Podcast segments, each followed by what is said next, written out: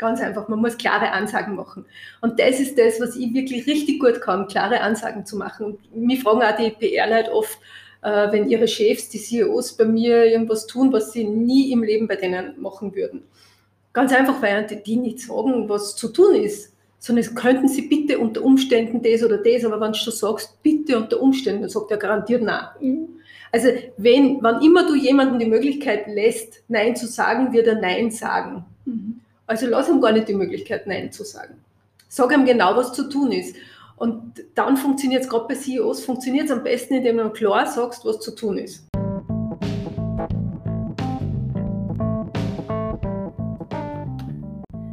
Eine Aussage, die mir von meinem heutigen Podcast-Gast im Kopf geblieben ist, ich möchte die Welt ein bisschen bunter machen. Und damit hallo und herzlich willkommen zu einer neuen Folge von Frag Marina, der Business Podcast. Bei mir zu Gast ist heute die wohl bekannteste Event, Society und Pressefotografin Salzburgs, Doris Wild. Sie hat in ihrer Laufbahn schon unzählige Berühmtheiten und Promis kennengelernt und plaudert mit mir ganz offen über finanziellen Reichtum, ihre lustigsten Momente, erfolgreich sein, Sixpack mit 50, das Aussterben der Spiegelreflexkamera und vieles mehr. Das Gespräch mit Doris war unglaublich unterhaltsam, authentisch und ehrlich. Und Doris hat es in der Folge geschafft, mir mehrmals ein Lächeln ins Gesicht zu zaubern, wie ihr selbst gleich hören werdet. Am Ende des Interviews werden wieder die Zuhörerfragen gestellt. Ihr wisst ja, dass die Social Media Community und die Podcast-Hörer immer die Möglichkeit haben, die Fragen, die sie an die Gäste haben, an mich zu senden. Und ich stelle diese Fragen dann am Ende. So, bevor wir jetzt mit der Folge starten, lassen wir unseren Gast für die Vorstellung am besten selbst zu Wort kommen. Schön, dass du heute bei mir bist und herzlich willkommen, Doris Wild. Äh, ja, also ich bin 53 Jahre, daraus mache ich eigentlich auch kein Geheimnis. Bin Journalistin, Pressefotografin, äh, Fotografin allgemein, mache auch Social Media, Blogs, äh, alles Mögliche in diesem Bereich und äh, mache gerne Sport. Das ist eigentlich mein großes Hobby. Also das nimmt mittlerweile fast äh, ja, 30, 40 Prozent meiner Zeit in Anspruch und habe auch in diesem Bereich angefangen, äh, Trainerstunden zu geben in Aerial Silk und früher Pole und ganz früher habe ich noch ein bisschen Kampfsport gemacht. Also das war immer, Sport war immer eines meiner großen Hobbys. Jetzt muss ich gleich sagen, natürlich, das Alter sieht man da überhaupt nicht Danke, an. Wirklich, echt nicht. Und der Sport, der scheint da einiges auszumachen. Genau. ich jetzt mal zu sagen. Ich glaube auf jeden Fall, dass der Sport ganz wichtig ist. Also figurmäßig auf jeden Fall. Also da muss man ehrlich sagen, alle, die sagen, Sixpack mit 50 geht nicht. Äh, ich glaube, ich bin der lebende Beweis, das geht auf jeden Fall. Es ist schon eine Frage der Ernährung und des Sports. Also es sind immer zwei Komponenten. Aber ja, dann, wenn ich wirklich sage, die super Figur brauche, dann muss ich halt einmal ein, zwei Abendessen auslassen und ein paar Sit-Ups mehr machen und dann funktioniert das wieder. Auf langfristig gesehen ist es natürlich schon eine Frage, ob man dauerhaft Sport macht. Also von heute auf morgen, wenn man jetzt äh, 20 Kilo gehen. Übergewicht hat, äh, ist schwierig. Da muss man sich wirklich ein Konzept äh, zurechtlegen, mhm. wie man das angeht und wie man dorthin kommt. Mhm. Ich habe, glaube ich, gute Gene ich brauche kein Konzept. Bei mir funktioniert es wirklich so. Ich habe zehn Jahre mal kaum oder wenig Sport gemacht, schon immer fotografiert und das ist ja auch Bewegung und mhm. da schleppt man eigentlich immer Gewicht mit sich herum. Mhm. Äh, die Fotoapparate, also wenn alles im Rucksack ist, hat das Ding zwischen 10 und 15 Kilo und äh, wenn man da dann äh, zu Zeiten, wo ich 14 Stunden gearbeitet habe, das herumschleppt, dann hat man eigentlich mehr als Sport gemacht. Mhm, okay. Das ist vielleicht das Geheimnis, warum ich auch in der Zeit, wo ich keinen Sport gemacht habe, auch nicht für anders ausgeschaut habe also diese Konstanz macht es natürlich aus, diese Routinen. Genau. Gibt es bei dir irgendeine Routine, wo du sagst, das mache ich wirklich jeden Tag konstant und da halte ich mich dran? Derzeit nicht. Äh, wenn ich ein bisschen stressiger unterwegs bin, nicht so viel Zeit für Sport habe, dann ähm, mache ich in der Früh im Bett schon ein bisschen Aufwärmgymnastik und Sit-Ups und so. Also bis zu 100 und äh, ja, auf beiden Seiten. Und momentan nicht, weil ich habe eh genug Zeit für Sport das Frühstück gehört absolut zu meinen Ritualen. Also ich bin immer eine, die groß frühstückt mit einer Riesenportion Obst, äh, Müsli, mehr Obst als Müsli. Mhm. Und wenn ich Zeit habe, bis zu zwei Stunden.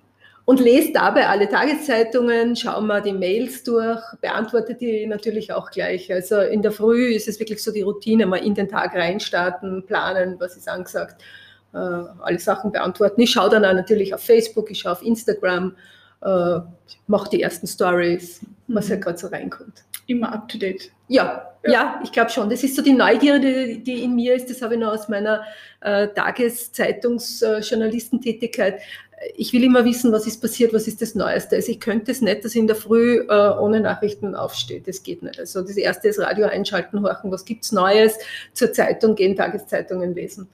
Das gehört bei mir dazu. Mhm. Und ich lese noch die Papierversion. Mhm. Ich bin noch eine der wenigen, liegt vielleicht am Alter, die diese Papierversionen liest. Ja, mir ist auch sympathischer, muss ich ehrlich sagen. Also das Greifbare Durchblättern und so ist vielleicht Geschmackssache, aber ich mache es auch so. Ja, ich kenne kaum Leute, die, die nicht online sind. Also die so mhm. was wüssten, gibt eh die Online-Ausgabe. Ich weiß nicht, ich habe das viel lieber, wenn ich es haptisch habe, wenn ich das auf meinem Schoß habe und genau. daneben mein Müslischüssel, da kann man nicht vorstellen. Ich habe eh den Laptop auch daneben stehen und ich habe das Handy daneben liegen. Also bin, da bin ich wirklich Multitasking, auch beim Fernsehen am Abend. Das ist immer alles rund um mich aufgebaut. Mhm. Und ich habe dann Handy und Laptop und äh, Zeitung, Zeitschriften und Fernseher, alles gleichzeitig. Gibt es bei dir einen Grundsatz oder irgendein Leitbild, nach dem du dich richtest? Ich möchte die Welt bunter machen. Es gibt zu wenig Spaß in der Welt. Es wird viel zu ernst äh, immer an diese fachlichen Dinge rangegangen. Auch ich glaube, man kann das alles auch lustiger, besser, unterhaltsamer aufbereiten. Äh, ich habe irgendwann einmal Lehramt studiert, nie fertig. Äh, und da war mein Leitspruch immer Schule als Show, dann würde es von den Schülern besser angenommen oder man muss sich gewisse Elemente, die die Show bietet, äh, herlegen und danach auch unterrichten oder das auch in den Unterricht einbauen, dann wird es besser funktionieren. Und da bin ich überall angeeckt. Und ich habe aber das dann in meinem gesamten Leben so gehalten. Wenn du dir gewisse Mechanismen, die erfolgreiche Shows ausmachen, zurechtlegst, und auch in deinen Alltag einbaust, dann wird es erstens für die anderen äh, wesentlich leichter konsumierbar und sie merken sich auch besser, was du sagst und es wird auch lustiger und spannender. Wie machst du das oder wie setzt du das um, dein eigenes Leitbild, um die Welt bunter zu machen? Naja, das fängt eh schon an, wenn man mich anschaut. äh, einerseits natürlich bei den Haaren, äh, andererseits in der Kleidung. Ich habe eigentlich, äh, schwarz ist eigentlich für mich No-Go, schwarz-weiß. äh, ja, ich meine, zu besonderen Anlässen oder wenn ich, wenn ich nicht weiß. Also wenn ich schwarz gekleidet bin, dann ist mir an dem Tag nichts eingefallen. Okay. Dann war ich nicht kreativ, dann war ich schlecht gelaunt und habe mich halt einfach nur schwarz angezogen. Äh, Mache ich normal nicht. Normalerweise habe ich einfärbig bunte Kleidung, die dann auch hervorsticht und auch zu meiner Tagesverfassung passt. Also Farbe ist für mich in meinem Alltag ganz, ganz wichtig. Ich habe manchmal in der Früh das Gefühl, ich will mich heute blau anziehen, dann ziehe ich mich blitzblau an. Und dann wieder gibt es einen Tag, wo ich rot, äh, unbedingt rot brauche oder rosa brauche oder orange brauche. Es sind Farben, ich weiß nicht, das, ich, es gibt auch Tage, da ziehe ich mich rosa an und dann denke ich mir, nein, das ist es nicht. Dann ziehen wir wieder aus und ziehen wir was Blaues an. Also das ist äh, Tagesverfassung auch, ja, oder? So also ein Feeling, ein ja. Feeling, mit dem ich in der Früh aufwache, heute brauche ich blau. Mhm. Heute zum Beispiel habe ich rosa braucht. Und das Witzige ist, ich habe heute Vormittag beim Training rosa angehabt. Also das ist jetzt nicht, wo ich mir denke, okay, das brauche ich jetzt, weil es besser ausschaut oder weil rosa eine gute Farbe fürs Bild ist. Aber normalerweise ist es bei mir wirklich so, ich wache auf und habe irgendwie ein Farbgefühl oder es zieht mich dorthin und ich nehme aus dem Kasten das rosa T-Shirt und dann wird es meistens, es gibt dann Tage, wo dann dazu kommt eine orange Hosen. Also halt beim Training habe ich eine rosa Hose angehabt, ein oranges Oberteil, ein andersfarbig rosarotes äh, Oberteil, also richtig, wo sich jeder denkt, oh! Aber das war dann genau das Feeling. Das heißt, braucht einfach. Genau. Und ich glaube, dass dann äh, andere dadurch äh, in besserer Laune sind, wenn sie mich sehen. Mhm. Sie denken sich zwar, bitte Hilfe, geht das, was hat die? Aber sie sagen, sie haben ein Lächeln. Und ja. habe, das merkt man bei meinem Auto. Mein Auto ist ja auch rosa, rosa foliert. Und ich habe gemerkt, wie das äh, neu war ich habe wirklich den Leuten ein Lächeln ins Gesicht gezaubert. Da war ich eines der ersten rosa Autos in Salzburg und die haben alle geschaut, was kommt denn da? Und du hast gemerkt, jeder, der am, am Fußgängerübergang stehen geblieben ist äh, und mein Auto angeschaut hat, hat plötzlich gelacht. Bis hin zu, dass Kinder Handys zückt haben, mein Auto zu filmen. Also es war wirklich, oder Touristen, da sind die chinesischen Reisegruppen stehen geblieben, haben mein Auto gefilmt. Also das ist der richtige Weg, denke ich, um ja. Salzburg ein bisschen bunter zu machen. Auf jeden Fall. Also eigentlich so, wenn ich es jetzt höre, könnte man ja. fast sagen, deine Mission ist es, Menschen glücklicher zu machen, weil das ist am Ende ja, glücklicher fast ist so groß, aber ihnen zumindest ein Lächeln ins Gesicht zu zaubern, ohne Rücksicht auf Verluste. Ja. Wo ich mir denke, okay, das sollen sie denken, was wollen nicht. Jetzt bist ja du Unternehmensinhaberin und bist, kann man wirklich so sagen, eine der bekanntesten Presse- und Eventfotografen in Salzburg. Mhm. Was denkst du, Woran liegt es? Weil es gibt doch relativ viele Fotografen insgesamt. Wie schafft man es, dass man so aus dieser Masse raussticht? Indem man sich die Haare bunt färbt. Also das ist sicher ein Punkt. Äh, schau dir an vor dem Festspielhaus, wenn die Meute, sage ich mal, dort steht. Äh, das ist, auch wenn man dann das Foto von denen macht, das ist so ein grau-braun, dunkler Fleck. Mhm. Wer knallt raus? Ich. Und das war sicher am Anfang auch das Geheimnis, dass die Leute sie sofort gemerkt haben, ah, die Fotografin, die mit den roten Haaren, die mhm. haben nicht gewusst, wie ich heiße, aber die haben gewusst, ah, sie brauchen eine Fotografin und da gibt es doch die mit den roten Haaren. Und dann haben sie schon irgendwie weiter erfragt, wer das ist und sind auf meinen Namen gekommen, haben mich engagiert. Und ich habe auch zum Beispiel keine Eintrittskarten mehr gebraucht. Ich habe nicht fünfmal irgendwas vorzeigen müssen, weil jeder, der mir einmal raus reingehen gesehen hat, hat gewusst, okay, die war schon drinnen. Und das ist, macht vieles leichter. Dadurch bin ich schneller gewesen, weil ich nicht jedes Mal irgendwas vorzeigen musste. Jeder hat gewusst, ah, die Fotografin kommt, lasst es durch. Mhm. Also es hat am Anfang äh, extrem viel bewirkt, wie mir noch keiner gekannt hat. Mittlerweile kennt mich wirklich jeder. Jetzt ist das nicht notwendig, aber ich merke, wenn ich keine bunten Haare habe, und das passiert ja immer wieder, wenn es rauswachsen, und ich dann äh, wieder mal kurz äh, nicht gefärbte Haare habe, da laufen die Leute, die mich wirklich kennen, an mir vorbei. Da schaut mich keiner mehr an. Und, und ich gehe unter. Ich gehe unter 2000 Leuten. Wenn man so reinschaut ins Gewühl, äh, sieht mich keiner. Und ich kriege in dieser Phase dann auch weniger Aufträge. Mhm. Also man glaubt es nicht, diese roten Haare, in, in, dem Jahr, wo ich auf Rot umgestiegen bin, habe ich ein 50-prozentiges Umsatzwachstum gehabt. Ich wollte das ja eigentlich nur, das war eigentlich eine Laune und ich wollte das nicht lassen. Das war, wo ich mir gedacht habe, ja, probierst das halt einmal aus. Oder besser gesagt, der Friseur wollte es ausprobieren und hat mir ein super Opfer gefunden. Da hat es noch keine bunten Haare in Salzburg gegeben. Und in dem Moment habe ich wirklich 50 Prozent mehr Umsatz gehabt. Und das war dann für mich der, der ausschlaggebende Punkt, wo ich gesagt habe, das bleibt. Mhm. Und das ist, ist mittlerweile auch das Markenzeichen. Ich könnte gar nicht anders. Und ich merke einfach wirklich, kaum sind die Haare nicht bunt, geht die Umsatzkurve nach unten. Mhm. Auch in Nicht-Corona-Zeiten. Mhm. Ja, spannend. Was das ausmacht, also, ja. wenn man sich denkt, das ist jetzt nur unter Anführungszeichen optische Veränderung, aber ich glaube mit so einem Effekt. Das ist ja das Visuelle, das unterschätzen die meisten mhm. Leute, dass äh, doch so viel auf Kleidung und Haare drauf ankommt. Bei Frauen wahrscheinlich nur mehr als bei Männern. Aber ich glaube, gerade als Mann könnte man da gewisse Akzente setzen, indem man immer die gleiche Krawatten hat, äh, Farbe, ich meine jetzt mhm. nicht die gleiche Krawatte. Oder manche, die eh einen blauen Anzug haben und immer rote Socken oder immer grüne Socken. Ah, das ist der mit den roten Socken, das ist der mit den grünen Socken. Mhm. Also so kann man dann mit Sicherheit eine Marke kreieren. Mhm. War es für dich immer schon klar, dass du in diese Richtung mal gehen wirst? Ja. Ja? Ja. Von Beginn an? Ausbildungsmäßig? Äh, rück, rückblickend ja, äh, wenn, wenn man mich mit fünf oder sechs Jahren gefragt hat, was ich werden will, habe ich immer gesagt Lehrer, weil meine Mutter war Lehrerin und bei uns hat es eigentlich nur, also mein Vater Finanzbeamter, meine Mutter Lehrer. Mit Zahlen habe ich nie irgendwas am Hut gehabt. Ich war die ganze Schulzeit Mathe, Latein grottenschlecht. Ich war immer in Sprachen gut, also war klar, dass ich irgendwas mit Sprachen mache. Mhm. Lehrer war, ja, ich habe nicht viele andere Sachen kennt. Ich bin am Land aufgewachsen. Der Lehrer war eine angesehene Person, also es war nicht so schlecht und hat auch jeder kennt. Also das Bekanntwerden, das war wichtig, das war schon als Kind, also mir hat als Kind jeder gekannt, weil ich immer schlimm war und immer laut und immer blöde Ideen oder lustige Ideen hatte. Rückblickend betrachtet sind mir zwei Sachen klar oder sind mir zwei Bilder im Kopf, die ganz deutlich gezeigt haben, in welche Richtung es geht ich habe immer neben dem Fernseher eine Schachtel hingebaut und habe mir dann in die Schachtel reingesetzt und habe Fernsehsprecherin gespielt.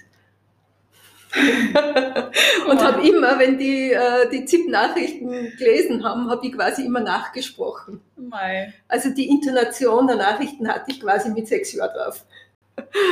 Und dieses Journalistische, dieses Neugierige, das war auch immer in mir drinnen. Und eine Tante von mir, die war im PR-Bereich tätig und die hat auch beim ORF äh, damals, also die ist mittlerweile 90, das ist ewig her, äh, Geschichten auf Ö2, glaube ich, war das erzählt oder in einem Nachmittag. Und das hat mir alles fasziniert, was sie so erzählt hat. Das hat mir immer Spaß gemacht. Und man gedacht, ja, das wäre was, aber meine Familie ist sehr konservativ und die war immer der Ansicht, das ist kein Job. Also mhm. vom Journalist sein kannst du nicht leben, du musst irgendwas Gescheites machen und gescheit ist Lehrer oder eben in die Finanzrichtung irgendwas studieren. Ja. Und ich habe halt dann irgendwann einmal angefangen, Lehramt zu studieren, weil ich auch mit 18, äh, also mit 17,5 bin ich ins Haus ausgezogen und dann habe ich mir gedacht, ja, was machst du? Also studieren war klar. Und dann habe ich gedacht, ja, Sport, Deutsch das waren die Fächer, die ich am besten können habe. Dann habe ich noch PPP dazu genommen, weil ich beim Sport kurz verletzt war und dachte, das ist vielleicht doch zu unsicher. Und habe dann Deutsch und PPP angefangen, Lehramt zu studieren. Und habe im Lehramtsstudium äh, aus Freifächern ein paar publizistische Sachen besucht. Und habe in diesen publizistischen Dingen immer lauter Ansatz gehabt. Mhm. Und dachte, okay, wenn das so einfach ist, dann machen wir doch das. und bin dann eigentlich im Praktikum hängen geblieben. Also so ganz klassisch, äh, ja. Mhm. Bin dann eigentlich nicht mehr zurück auf die Uni. Ich habe irgendwann einmal überlegt, ob ich meinen Bachelor mache und wer dann wie eine Sekretärin von mir wieder auf der Uni studiert hat, habe mir gedacht, ja, jetzt machst du die drei, vier Veranstaltungen, die fern. Und habe mir aber dann gleich am Anfang so ärgern müssen über die Leute, die so fern jeglicher Realität über Zeitungswesen berichtet haben und, unterrichtet haben, dass ich dauernd zusammengebracht bin mit der Lehrerin dort und habe mir gedacht, na, ich brauche das für mein Leben nicht und, und bin halt in diesem äh, journalistisch-publizistischen Bereich geblieben. Mhm. Und schlussendlich da gelandet. Ja, und glücklich, muss ich ehrlich sagen. Also ja. es ist absolut das Richtige gewesen. Ich stehe jeden Tag auf und denke mir, ich will nichts anderes machen. Ich kann mir auch nie vorstellen, dass ich nichts tue und in Pension gehe und dann nicht mehr fotografiere zum Beispiel. Das dass ich nicht unbedingt schreiben muss, hm, kann ich mir vorstellen. Also das Schreiben ist mehr die Pflicht gewesen. Ist ganz selten, dass es mir überkommt und ich, bin der Meinung, ich muss jetzt schreiben oder ich habe den Drang zu schreiben. Das war früher mehr. Das war als mhm. Schülerin ganz extrem bei mir. Also ich habe in der Oberstufe Aufsätze abgeben. Wenn wir irgendein cooles Thema gehabt haben, dann habe ich ein ganzes Heft abgegeben. Die arme Lehrerin, die das korrigieren musste. Aber diesen Schreibdrang habe ich nicht mehr, weil mittlerweile äh, habe ich die Möglichkeit, äh, meine Inhalte in Bildern auszudrücken. Und ich habe ja immer alle Bereiche der Publizistik äh, befriedigt. Ich habe Foto, das habe ich eigentlich erst ein bisschen später gemacht. Zuerst habe ich geschrieben, dann sind die Fotos dazugekommen.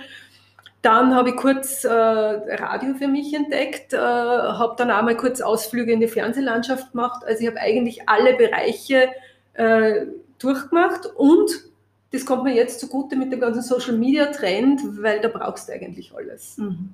Also gerade bei den Stories, das finde ich super auf Instagram, da kannst du in, in einer kurzen Story-Einheit eigentlich alles anwenden, was du gelernt hast. Text auf den Punkt bringen, äh, Bild sowieso, kurze Geschichten äh, mit Bewegtbild erzählen und vielleicht dann noch ein Off-Ton drunter, dann hast du alles angewendet was du in 30 Jahren Journalismus gelernt hast. Mhm. Und das in wirklich vier Story-Einheiten verpackt. Mhm. Also ich finde das super. Das ist genau mein Thema. Ja, sehr gut. Und du hast ja, das habe ich auch gesehen auf LinkedIn, äh, diese Ausbildung zur Radiosprecherin gemacht, oder? Ja. Genau. Also du hättest jetzt, konnten wir die irgendwo hinstellen in ein genau. Studio, du hast das jetzt auch Kann ich das auch machen. Also ich habe auch bei Antenne, damals noch Radio Melody, angefangen. Mhm.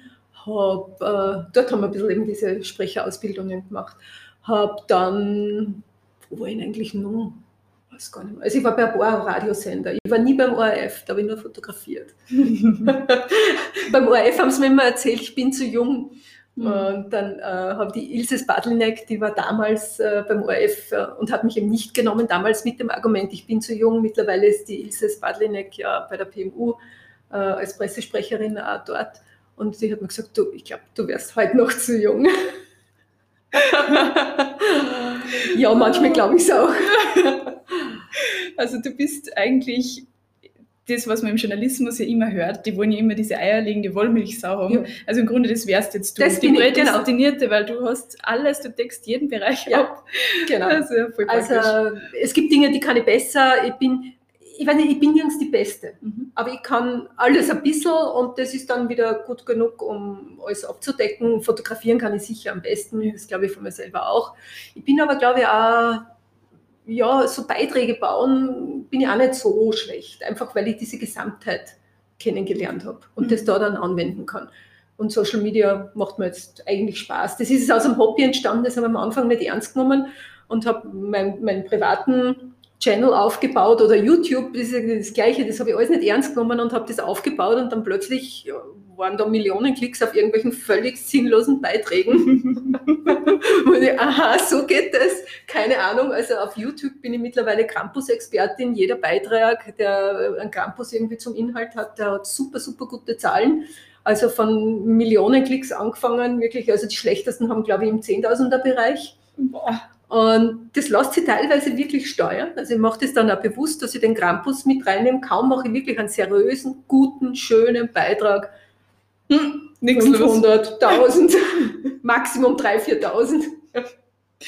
Also ich verstehe das echt nicht. Aber kaum kommt der Krampus, läuft der Krampus durchs Bild, 10.000 aufwärts. Funktioniert. Funktioniert. Interessant. Genau. Jetzt ein ganz anderes Thema, tagesaktuell, äh, Thema Corona. Wie läuft es jetzt bei dir? Weil jetzt bist ja du hauptsächlich immer da, wo was los ist. Ja, wie ist das in der Zeit? Es ist nichts los. Genau. ich bin nicht mehr da. äh, ja, Gott sei Dank habe ich mir im Laufe der Zeit ein paar andere äh, Standpunkte aufgebaut. Eben im Lebensmittelbereich für den Europark ist ja kein Geheimnis, haben wir ja immer, also eigentlich haben wir am Europark mal angefangen mit Europark Zeitungen, Zeitschriften, wir haben alles gemacht beim Europark. Ich habe am Anfang auch die äh, Social Media Seite betreut, mitbetreut. Mittlerweile machen wir eigentlich nur mehr die Events und wenn halt trotzdem Pressefotos oder irgendwelche Ankündigungen sind, da ist ein bisschen was geblieben. Äh, bei der Salk sind wir auch die Pressefotografen. Da ist in der ersten Phase eigentlich einiges gewesen. Jetzt nicht viel, aber dass ich zumindest äh, ein bisschen rauskommen bin und ein bisschen was mitgekriegt habe und nicht völlig in den Frust verfallen bin. Also ich muss echt sagen, äh, Salk habe ich in dieser Beziehung viel zu verdanken, mhm. weil am Anfang hat jeder Job äh, eine Riesenwertigkeit für mich gehabt. Und ja, wir haben so, so Kleinigkeiten. Es träufelt im Februar habe ich gar nichts gehabt. Also da waren, glaube ich, vier Termine. Das ist ganz schlimm. Und habe ich viel Zeit für Sport. Mhm. Ja, ist auch ein Vorteil genau. in dem Sinn. Ja. Und wenn das Wetter schön ist, können wir an der Brücke hängen äh, und, und mit unseren Silks äh, was machen. Und ja, ja, genau, das ist ja auch noch ein Thema, das muss man mal näher erklären. Also wie läuft das jetzt? Diese Aerial Silks, hast du das? Genau. Vertikaltuchakrobatik auf mhm. Deutsch. Mhm. Genau. Das sind äh, Tücher oder ein Tuch und das kann man irgendwo aufhängen und dann kann man rauf und runter turnen. Also man kann sich einwickeln und dann nach einer bestimmten Wicklungsart äh, wieder herunterfallen lassen. Da gibt es die Drops äh, und da gibt es äh, ja, tänzerische Bewegungen. Also es ist jedenfalls alles in der Vertikalen und macht Spaß, ist ziemlich anstrengend. Mhm, also gewisse Grundgriffkraft braucht man. Mhm. Und ich bin draufgekommen, ich habe die deswegen, weil die habe ich vom Kampfsport mitgebracht. Wenn du dann Gi angreifst, also den Kimono beim Kampfsport, brauchst du auch Griffkraft. Mhm. Und da habe ich es aufgebaut und ein bisschen auch beim Pole Dance. Also vor Aerial habe ich Pole Dance gemacht und bis hin, ich habe dann auch so eine Pole-Trainer-Ausbildung gemacht. Ich mache dann immer alles gleich fast gescheit. Gut. Und äh, genau, das ist mir dann natürlich beim Aerial Silk zugutekommen. Äh, habe ich gleich beim ersten Mal gemerkt, normalerweise die anderen dann sich schwer, dass sie überhaupt draufklettern können. Ich habe natürlich die Grundkraft schon mitgebracht und habe beim ersten Mal gleich mich auf das Wickeln konzentrieren können und habe gleich beim ersten Mal einen einfachen Drop können. Und du bist dann motiviert, du denkst so, cool, mhm. machen wir das. Mhm. Und dann habe ich eben parallel gemacht, Kampfsport und Aerial Silk und in der Corona-Zeit war ja Kampfsport absolutes No-Go, also das äh, mhm. hat überhaupt nichts mehr stattgefunden. Also bin ich jetzt mehr im Silk-Bereich. Da haben wir dann einen eigenen Verein gegründet äh, im Vorjahr. Zuerst haben wir immer geheißen, die Hangaround Girls war unsere Gruppe, äh, bis wir ein Sportunion-Verein wurden. Und bei der Sportunion äh, muss alles gegendert sein und dürfen die armen Männer natürlich nicht benachteiligt werden. Mhm. Weil die sind ja so benachteiligt. Ich verstehe das als wirklich benachteiligt in unserer Sportart äh, gibt, glaube ich, 80 Prozent oder 90 Prozent Mädels und ganz wenige Jungs nur. Aber wir sind jetzt gegendert und wir haben in unserem Verein drei männliche Mitglieder. Offiziell. Also es gibt schon Männer auch, die das machen und äh, die das auch sehr gut machen. Also es ist jetzt mhm. nicht reine Frauensportart. Mhm. Also mutige Männer. Genau, ich gerade sagen, einen Aufruf können wir da gleich Momentan dürfen wir nicht einmal äh, Gruppentrainings äh, ausschreiben. Wir hätten geplant gehabt, dass wir ab April wieder anfangen, also mit fixen Trainings. Mal schauen, ob das was wird. Aber ja, schauen wir mal. Schauen Sonst wir hängen wir an der Staatsbrücke, dann nimmt halt jeder sein Silt mit und hängt an der Staatsbrücke, äh, Staatsbrücke, Entschuldigung, am Markatsteg natürlich. Mhm. Staatsbrücke dürfen wir nicht. Am Markatsteg hat die Stadt das geduldet, Da hoffen wir, dass der Untergrund noch ein bisschen schöner wird. Und Matten werden wir uns auch noch kaufen. Die letzten zwei Jahre haben wir es ohne Matten gemacht, haben auch überlebt. Also wird funktionieren. Wird funktionieren, genau. Es kann nur besser werden. Okay. Mm, jetzt in deiner Laufbahn, schätze ich mal, du hast ja jetzt wirklich schon unzählige Menschen getroffen. Gibt es da Momente oder Situationen, die dir speziell in Erinnerung geblieben sind? Ja, es hat mich letztens einmal gefragt, wer so die berühmtesten Leute waren. Äh, ich habe so viele berühmte Leute getroffen, dass ich es irgendwie gar nicht äh, alle aufzählen kann, weil ich immer irgendwen vergisst. Mhm. Ich mein, mit Ani Schwarzenegger war ich am Würstelstand, Würstel essen zum Beispiel, ganz am Anfang, der noch äh, in Österreich war. Wir haben Prinz Charles zum Beispiel bei der Money, Fürstin Money zu sein, Wittgenstein sein. Mhm. Die hat immer irgendwelche Events gemacht, wo dann wirklich diese ganzen Berühmtheiten, Königin Sirikit von Thailand zum Beispiel dort waren und da war immer hautnah dabei. Früher war es ja noch viel einfacher, hautnah dabei zu sein, weil es nicht so viele Society-Fotografen gegeben hat. Und ganz am Anfang war ich eigentlich die Einzige, die jetzt in Salzburg da bei diesen Geschichten dabei war. Mhm. Manchmal ist noch die Sabine Brauer von München gekommen, wenn es was ganz Großes war, aber die hat auch nicht alles gewusst. Und äh, da haben wir halt wirklich mit den ganzen VIPs ja, am selben Tisch gesessen. Auch. Die haben wir dann auch eingeladen und mitgegessen. Und da war es noch nicht so, dass äh, überhaupt kein Essen gab, weil ja 50 unerwünschte Fotografen draußen vor der Tür weggedrängt werden. Und das ist natürlich ein bisschen schade, weil dieses ungezwungene Fotografieren können von Partys, wo es halt wirklich die Leute in Stimmung hast, gibt es überhaupt nicht mehr. Jetzt wird wirklich alles bis auf den letzten Punkt äh, vorgeplant und du darfst dann drei stocksteife Schauspieler äh, vor einer, weiß ich nicht, Felswand fotografieren und die rühren sie nicht und äh, in dem Moment, wo sie sie rühren, müssen die Fotografen die Kameras wieder einpacken. Also die Authentizität äh, in der Society-Fotografie ist völlig verloren gegangen. Was würdest du dir in diese Richtung wünschen? Weil man, wir haben jetzt natürlich sehr viele Veränderungen. Oder was glaubst du, wird sich in deiner Branche verändern? Ich glaube, es hat, es hat sich schon sehr viel äh, verändert. Äh, es ist nur nicht aufgefallen. Mhm. Jetzt fällt es auf. In Wahrheit hat es die, die Society-Fotografie oder die, überhaupt die, die Pressefotografie kaum noch gegeben. Erstens, weil super schlecht bezahlt worden ist. Mhm. Durch äh, die Social-Media-Geschichte ist, ist ja vom Print nicht mehr viel übrig geblieben. Das heißt, die können es auch nicht mehr leisten, Unsummen an Fotografen auszugeben. Wir haben eigentlich kaum mehr bezahlt bekommen. Die Freien waren vorher schon schlecht bezahlt, jetzt noch schlechter. Äh, es wird kaum mehr wer beschäftigt. Die Redakteure fotografieren zunehmend selbst, weil das ja mit Handy und so viel einfacher geworden ist. Es ist auch mit den Kameras einfacher geworden, weil die ja doch sehr viel automatisch schon machen, sehr gute Qualität haben. Also du musst nicht so viel können wie früher. Und damit ist einmal der ganze Zweig Pressefotografie weggebrochen. Ich glaube ja persönlich, dass es in ein paar Jahren kaum noch Spiegelreflexkameras geben wird, weil die Handys immer mehr können. Ich ertappe mich selbst, dass ich immer mehr mit Handy fotografiere. Im Urlaub, ich habe zwar eine kleine Kamera mit, mit einer 50er Fixoptik, äh, mhm. alte noch dazu, aber ich verwende die kaum, weil ich meistens das Handy eh schon eingesteckt habe und wenn ich irgendwo auf die Schnelle oder so, da ist mir die Kamera einfach zu viel Gewicht oder ich will keine Taschen mitnehmen, ich habe nur meinen Beutel umgehängt und da ist nur das Handy drinnen. Und für Social Media, muss man ganz ehrlich sagen, reicht es zu 90 Prozent. Also es gibt wenig Situationen, äh, den tiefen Unschärfebereich, das funktioniert, funktioniert noch nicht so gut. Mhm. Aber das ist etwas, das ich glaube, dass in den nächsten ein, zwei Generationen der Handys im Griff ist, auch beim Filmen. Und dann hast du das Problem nicht mehr. Gerade auch im, im Videobereich, also was die, die Handys an Qualität liefern, Entschuldigung, da brauche ich keine große Kamera mit mir herumschleppen. Nicht, wenn ich ein Social-Media-Video mache.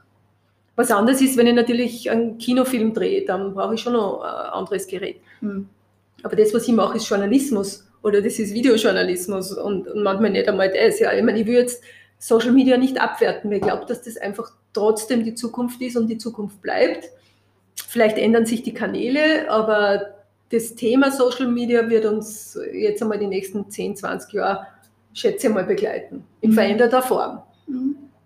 Mhm. Ich glaube auch, dass der visuelle äh, Aspekt trotzdem der vorrangige bleiben wird. Ich glaube nicht, dass sie Medien wie Clubhouse äh, auf Dauer durchsetzen und äh, den visuellen Aspekt völlig in den Hintergrund treten lassen. Das glaube ich nicht, da müsste ich mich stark irren. Also das Visuelle bleibt vorrangig. Es bleibt auch Qualität bestehen. Und Qualität wird sich immer durchsetzen und die Qualität wird immer höher. Also der Anspruch der Fotos für Social Media wird höher.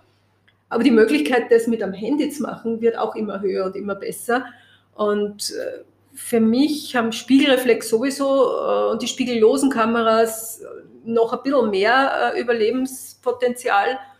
Aber in zehn Jahren sehe ich das gar nicht mehr, muss ich ganz mhm. ehrlich sagen. Also dann ist das eine Randgruppe wie jetzt die analogen Fotografen oder mhm. vielleicht in 15 Jahren.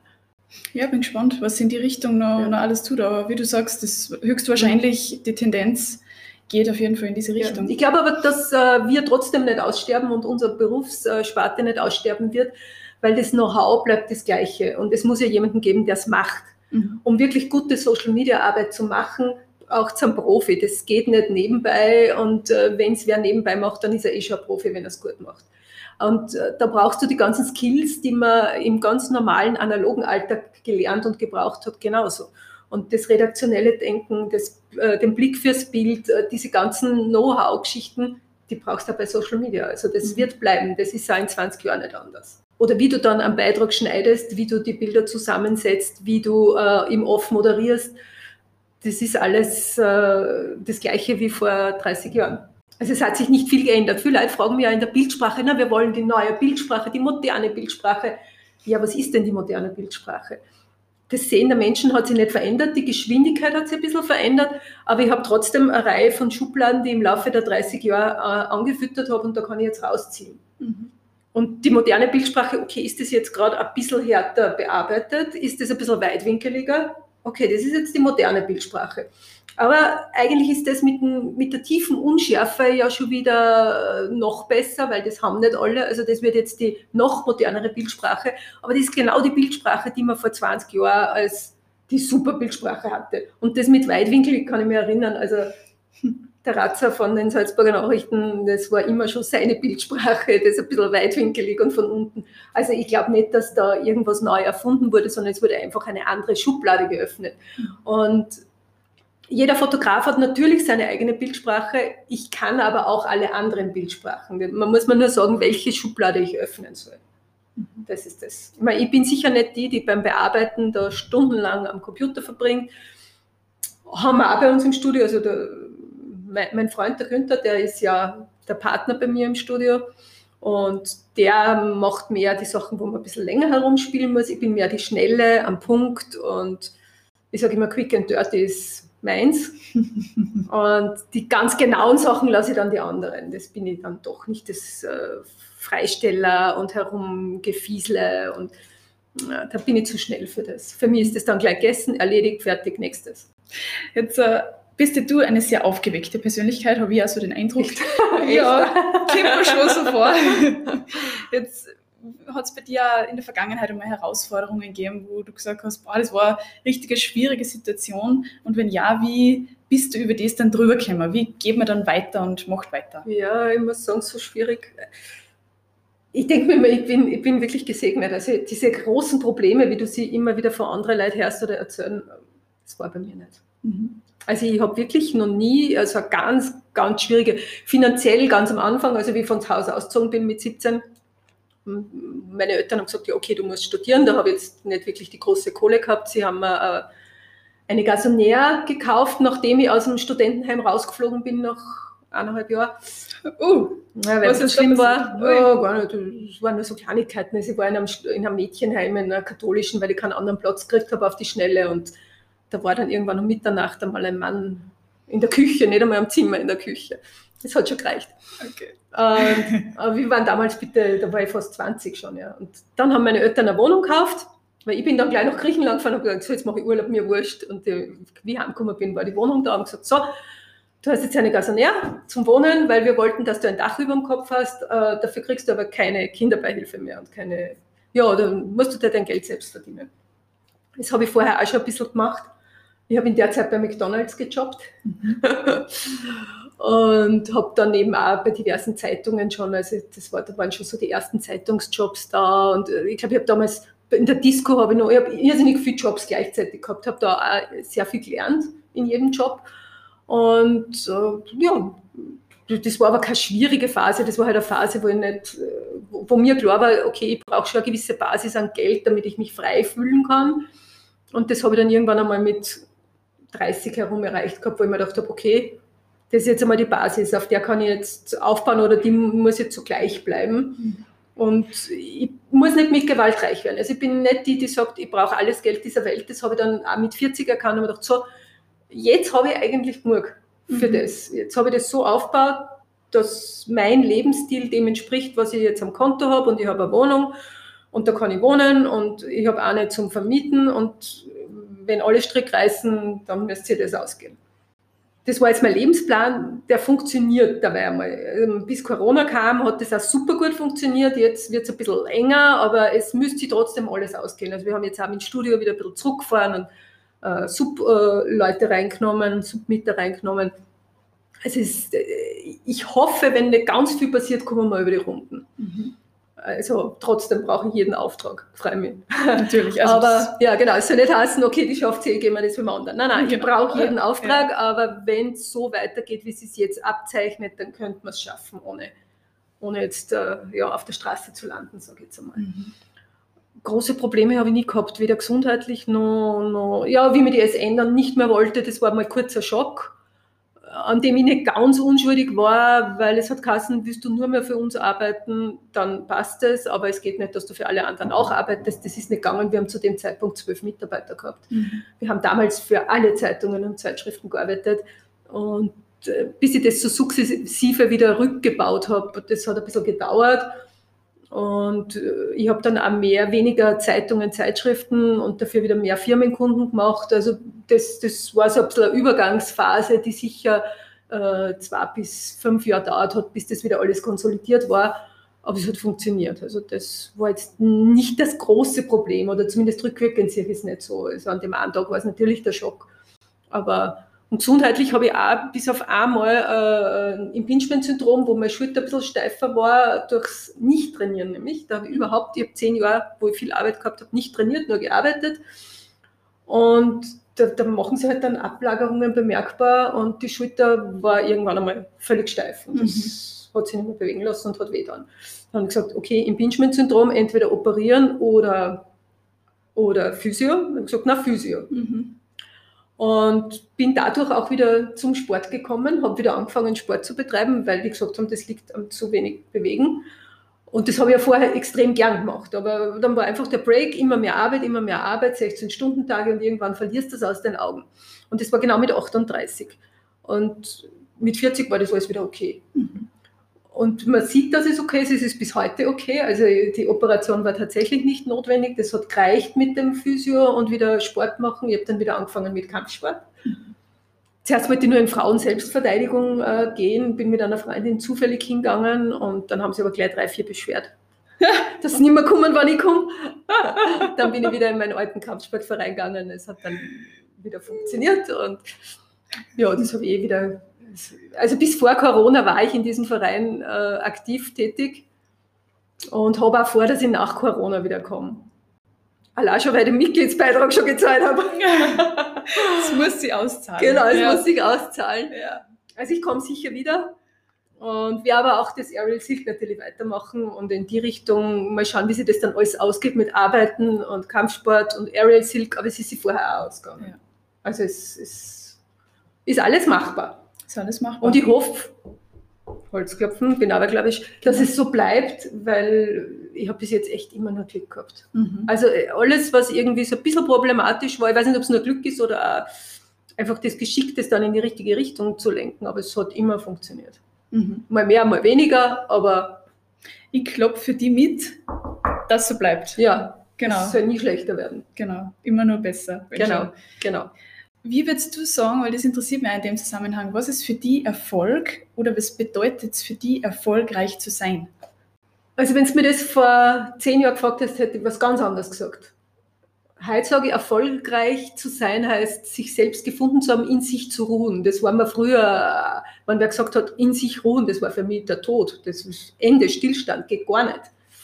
Damals hätte ich gesehen, ja, weiter, höher, stärker, immer mehr, mehr, mehr ja, beim Geld jetzt vielleicht nicht ganz so arg, aber trotzdem, also ich muss die Beste sein, ich muss alles noch mehr und noch besser und noch größer und noch stärker und ich muss alles gewinnen und hm. ich muss äh, die größte Agentur haben und ja, aber irgendwann sagt man ein, das, das bringt es nicht. Es geht darum, dass ich glücklich bin, dass ich zufrieden bin, dass ich meinen Spaß habe. Und da sind wir wieder bei bunt und lustig. Ich muss meinen Spaß haben. Ich muss jeden Tag in der Früh aufstehen und sagen, das, was ich mache, taugt mir. Mhm. Und ich mache es für mich und für sonst niemanden. Also das, äh, dass ich sage, ich mache das alles für mich, das ist mit der Zeit immer schlimmer geworden. Und es gibt eh Leute, die behaupten, dass es bei mir schon ganz schlimm ist. und dass ich voll egoistisch bin und das wird vielleicht sogar noch schlimmer, ich weiß es nicht. Aber äh, ich mache es für mich, wenn ich glücklich bin und wenn ich bunt bin, dann kann ich auch was abgeben. Und dann haben auch die anderen Leute, glaube ich, mehr von mir, als wenn ich jetzt nur immer irgendwas nachrennen, das nicht funktioniert oder das, das weiß nicht, was tue ich mit dem ganzen Geld. Ich habe keine Kinder, das war eine bewusste Entscheidung bei uns, dass wir keine Kinder wollten und so gesehen kann ich auch nichts mitnehmen irgendwann oder irgendjemanden, ich lebe nicht für jemanden. Mhm. Das war immer das, wo, darum haben wir vielleicht, oder vielleicht habe ich deswegen keine, weil meine Eltern immer gesagt haben, sie leben für uns. Mhm. Und ich habe dann immer erkannt oder viel zu spät erkannt, dass das nicht einmal annähernd so ist. Also sie haben zweimal gesagt, wir leben für euch, wir machen das für euch. Äh, also sie sind nicht ganz arm, sind so Mittelschicht, begüterte Mittelschicht. Wir machen das alles für euch, darum kriegt ihr das jetzt nicht. Oder darum könnt ihr das jetzt nicht haben, weil wir das für euch machen später. Ihr kriegt dann einmal ein Haus. Also ich meine, meine Mutter soll sich eh bester Gesundheit erfahren, aber wenn ich das Haus vielleicht wirklich irgendwann einmal kriege, bin ich 70. Ja. Ich hoffe, wenn ich dann ein Haus will, habe ich mein eigenes und ich glaube, ich will kein Haus. Also vielleicht da in dem Zusammenhang, was würdest du jetzt für Botschaft nach außen transportieren? Du meinst so ganz am Punkt gebracht? Ja, so wirklich jetzt die Essenz des Ganzen, wenn du dir das aussuchen könntest, du darfst irgendwo was in Bildsprache oder auf ein Plakat, was würdest du jetzt als Botschaft nach außen senden? Ja, mach jeden Tag deinen Luftsprung für dich selbst. Weiß nicht, das ist schwierig so. Man muss sich selbst gefallen, man muss selbst zufrieden sein man muss sich finden. Also wenn ich irgendwas will, dann sage ich das und dann funktioniert das. Keine Ahnung warum. Praktisch. Ja, gell? Praktisch. Ich sage, man muss nur sagen, was man will. Das weiß ich schon, warum das so ist. Ganz einfach, man muss klare Ansagen machen. Und das ist das, was ich wirklich richtig gut kann, klare Ansagen zu machen. Und mich fragen auch die PR-Leute oft, äh, wenn ihre Chefs, die CEOs bei mir irgendwas tun, was sie nie im Leben bei denen machen würden. Ganz einfach, weil die nicht sagen, was zu tun ist sondern könnten Sie bitte unter Umständen das oder das, aber wenn du schon sagst, bitte unter Umständen, dann sagt er garantiert nein. Mhm. Also wenn, wann immer du jemandem die Möglichkeit lässt, Nein zu sagen, wird er Nein sagen. Mhm. Also lass ihm gar nicht die Möglichkeit, Nein zu sagen. Sag ihm genau, was zu tun ist.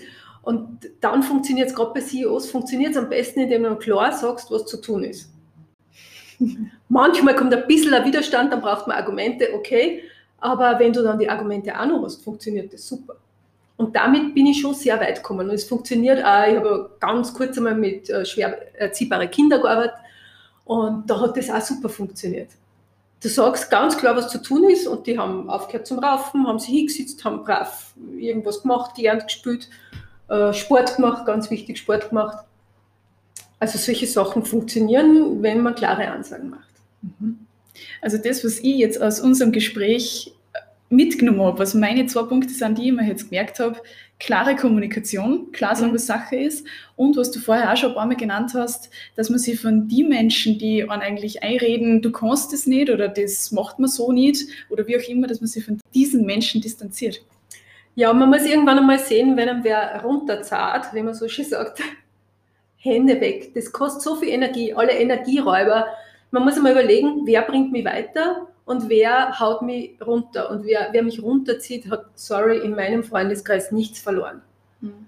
Und auch wenn es geht beim Arbeiten. Also wenn ich wirklich immer unglücklich bin mit meiner Arbeitsstelle, weil ich jeden Tag äh, gemobbt, äh, gedemütigt wäre, dann bitte kündigen. Es kann nur besser werden. Nicht aus falscher Angst, dass man keinen Job äh, mehr kriegt. Das bringt einem um auf Dauer. Das ist kein Leben. Also alles, was einem unglücklich macht, beenden. Neustart wieder anfangen. Und das macht dann auch Spaß, man hat dann eine ganz andere Energie. Und das Gleiche gilt halt einfach auch wirklich für Leute, mit denen es nicht funktioniert. Also ich bin dann auch so, ich distanziere mich oder schaue, dass ich möglichst wenig Kontakt habe, wenn es irgendwie möglich ist. Und die Leute, die mir gut tun, mit denen umgebe mit denen mache ich mehr. Das sind meine Freunde, das ist mein Freundeskreis. Und äh, auch mein Freundeskreis ist jetzt total verschieden. Das ist, das ist auch vielleicht das Witzige in meinem Leben. Durch den Journalismus lernst du alle Ebenen kennen. Also wirklich, du kennst die Geschichte vom Sandler in Salzburg bis zum Präsidenten, du kennst einfach jeden. Und es ist so witzig, wenn ich mit meiner Mutter zum Beispiel durch die Stadt spazieren gehe und mich dann die Leute anreden. Dann grüßt mich der Sandler genauso, wie mich halt der Bürgermeister grüßt. Und dann kommt halt äh, irgendein Musiker vorbei und mich kennt einfach wirklich fast jeder. Und das ist halt genau das in diesem, in diesem Bereich. Und du musst aber dann schon schauen, wer sind jetzt deine wirklichen Freunde. Und wer sind die Leute, die du halt berufsmäßig hast, mit denen du dich gut verstehst? Und wer sind die, die eigentlich deine Neider sind, dir Böses wollen oder einfach die typischen Orbizzarer, die Problememacher der Nation sind? Weg. Also ich will mich gar nicht äh, so lange mit Problemen befassen, sondern wenn dann eher mit der Lösung der Probleme. Und das habe ich, glaube ich, auch von meiner Mutter gelernt, weil die eher die ist, die aus jeder Lösung ein Problem machen kann und bei mir ist es umgekehrt. Und da ist es echt wichtig zu schauen, wie kann ich, was ist Fakt, wie bringe ich den Fakt zu einer Lösung und dann konzentriere ich mich auf die Lösung und nicht mehr aufs Problem. Sicher ein guter, guter genau. Anhaltspunkt und eine gute Vorgehensweise. Mhm. Ja, Doris, jetzt sind wir schon am Ende meiner Fragen, aber es gibt ja immer noch die Möglichkeit, dass die Zuhörer Fragen stellen dürfen an meine Gäste und die gebe ich dann weiter. Und wir beginnen da gleich mal mit der ersten Frage, die die Zuhörer beschäftigt. Und zwar, wir haben es ja schon so ähnlich vorher angesprochen, was waren für dich Highlights oder auch lustigste oder schrägste Momente in deiner Laufbahn? Ja, Highlights sind natürlich trotz allem immer die VIPs. Also man lernt da ganz viel von den CEOs. Also wenn du Tage mit irgendwelchen Chefs verbringen darfst, die halt ja, ganz wichtig sind. Also einer meiner Highlight-Tage oder Highlight ja, mehrere Tage waren sogar, war wie die wichtigsten 30 wichtige, super wichtige CEOs dieser Erde in Salzburg bei den Festspielen zu Gast mhm. waren auf Einladung von Nestle. Also was man da mitkriegt in nur drei, vier Tagen, das passt bei anderen nicht in der Leben. Unglaublich. Also das, das würde jetzt wieder eine eigene Sendung füllen. Ja. weiß nicht, ob man das, man darf ja nicht alles erzählen, aber ein paar Sachen wären da, aber das wäre wirklich eine eigene Sendung. Also es sind Leute, man muss sich vorstellen, die haben alles Geld dieser Welt und waren total glücklich, weil sie in einem Reisebus gesessen sind von Salzburg nach St. Wolfgang, weil die alle miteinander noch nie in ihrem Leben Bus gefahren sind. Die dürfen maximal mit gepanzerten Limousinen von A nach B fahren und da muss aber der Weg vorher abgeklärt sein, wenn die in Südafrika oder in China oder wo daheim sind. In dem Moment, wo die in Salzburg waren, war alles anders für sie. Zuerst, viele haben fast nicht hin dürfen nach Salzburg, weil das äh, nicht möglich war. Also der Nestle-Chef hat gleich gesagt, nein, in Salzburg könnt nicht von A nach B fahren, da gehen wir zu Fuß. Die haben geschaut, und wie dann der Bus vor der Tür gestanden ist, also ich habe noch nie so viele glückliche CEOs auf einem Haufen gesehen, wie in dem Moment, wo die in einem, nicht einmal neuen Bus, ja, in einem normalen Reisebus von A nach B gefahren sind. Also Sachen, das sind schon Highlights, wenn du sowas erleben darfst. Und natürlich auch die Gespräche, die du dann mithörst und die Tipps und du kriegst schon immer wieder Dinge mit, die dir dann schon für dein eigenes Leben oder für deine eigene Firma auch helfen. Mhm. Also das kriegt man dann so zwischen den Zeilen mit. Und ja, die Schauspieler natürlich, du lernst alle wichtigen oder viele wichtige Schauspieler kennen, gerade im Society-Bereich, die ganzen Künstler. Das ist ja wieder die lustige Schiene. Also wenn du dann mit Ben Becker irgendwo versumpfst oder der Nikolaus Ovtcharek äh, im Triangel irgendwie den Abend verbringt. Also da ist auch eine sehr nette Community. Und jetzt da, also mein, mein privater Freundeskreis, also diese Zirkuskünstler-Community, das sind eigentlich die, die überhaupt kein Geld haben oder ganz wenig Geld haben. Da siehst du auch, mit wie wenig du auskommen kannst. Und das ist so wirklich die, die totalen Gegensätze in, in, meinem Leben. Also einerseits hat die Superreichen, die ich in der Festspielzeit erlebe und wo ich in der Festspielzeit mitlebe, und dann wieder die, der normale Alltag oder ja, im, im, im Zirkuszelt, wo wir trainieren wo halt wirklich Leute sind, die, ja, sagen wir jetzt nicht, ja, im Wohnwagen schlafen. Mhm. Aber jetzt nicht, weil sie sich nichts anderes leisten können, sondern weil sie gar nichts anderes wollen. Mhm. Weil die da Spaß daran haben, weil das ihr Lifestyle ist und weil die glücklich sind. Und darum geht es, dass man glücklich ist mit dem, was man hat, dass man zufrieden ist und ja, einfach irgendwann einmal ankommt. Die zweite Frage, die ich da noch mit habe, äh, ob es bei dir bestimmte Routinen gibt nach dem Aufstehen, also wie so die Stunde nach dem Aufstehen bei dir ausschaut. Das haben wir, glaube ich, eh schon kurz mhm. angenommen. Also die Stunde nach dem Aufstehen ist bei mir sehr relaxed, weil ich bin eigentlich ein Nachtmensch. also in der Früh, ich stelle mir den Wecker und dann gehe ich nochmal ins Bett und stelle den Wecker nochmal fünf Minuten vor und dann stehe ich wieder auf oder ich lege mir das Handy dann neben mich und denke die ganze Zeit oder visualisiere, wie ich dann aus dem Bett aufstehe. Die Phase, wo ich noch im Bett die Sit-Ups gemacht habe, ist momentan auch vorbei. Und dann geht es ins Bad und äh, dann halt machen wir mal Frühstück. Also das ist die erste Stunde, holen wir meine Tageszeitungen. Wirkliche Rituale habe ich nicht. Also es ist, ich bin da super müde und denke mir jedes Mal, ich will eigentlich sofort wieder schlafen gehen oder je nachdem natürlich wann ich aufwache. Also meine übliche Aufstehzeit, wenn jetzt viele sagen, na Hilfe, ist 8 Uhr. Da sitzen andere bereits im Büro und man hat mir das auch ganz zu Beginn einmal als Vorwurf gemacht, dass man keine ordentliche Unternehmerin sein kann, wenn man um 8 Uhr erst aufsteht. Aber dafür muss ich wieder sagen, schicke ich auch um Mitternacht noch Mails. Mhm. Also wenn ich nach dem Training, normalerweise, wenn nicht Corona ist, äh, haben wir meistens zwischen 20 äh, und 22 Uhr Training. Kampfsport oder Zirkus, egal. Und danach habe ich dann wieder weitergemacht und habe meine Bilder bearbeitet, die letzten Mails verschickt, die Bilder ausgeschickt also alles, was nicht tagesaktuell sofort sein hat müssen, wird bei mir am Abend aufgearbeitet. Also wenn wer was am nächsten Tag nicht hat, dann einfach kurz mal anrufen, weil vielleicht hat das Mail nicht funktioniert. Also normalerweise arbeite ich wirklich immer alles von einem Tag am anderen auf, wenn es irgendwie geht. Du gleichst es gut aus. Ja. Und zum Schluss habe ich noch ein Wordrap für dich, ganz kurz, einfach die Sätze vervollständigen. Mhm. Ich bin.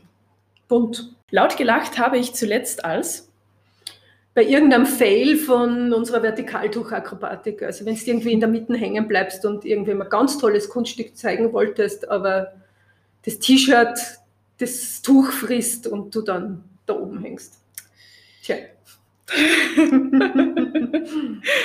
und als Kind wollte ich? Schwierig. Als Kind wollte ich äh, jeden Tag was anderes ja, das trifft am besten jeden Tag was anderes. Es hat sich bis heute nicht viel geändert. Also ich will immer noch jeden Tag was anderes. Was jetzt die Berufsbilder als Kind waren, war schon Lehrer lange das vorherrschende Sportler, Fernsehsprecher, Schriftsteller. Auf jeden Fall berühmt werden. Doch berühmt werden wollte ich eigentlich auch immer. Mhm. Hat nicht ganz funktioniert. Ah ja, doch. Um sich so. Lass wir so stehen. Bekannt und berichtigt. Ja, Doris, danke. Dann sind wir jetzt am Ende der Podcast-Folge. Danke, dass du mir so gut Rede und Antwort gestanden hast. Danke für die Zeit auch vor allem. Ja, bitte gerne. Und Hat Spaß gemacht. Ja, mir auch. Danke. Und vielleicht schaffen wir mal eine Fortsetzungsfolge, wo du mir dann das erzählst, die ganzen Insights von deinen Promi-Geschichten. Ja, das kann ich erst machen, wenn ich in Pension bin.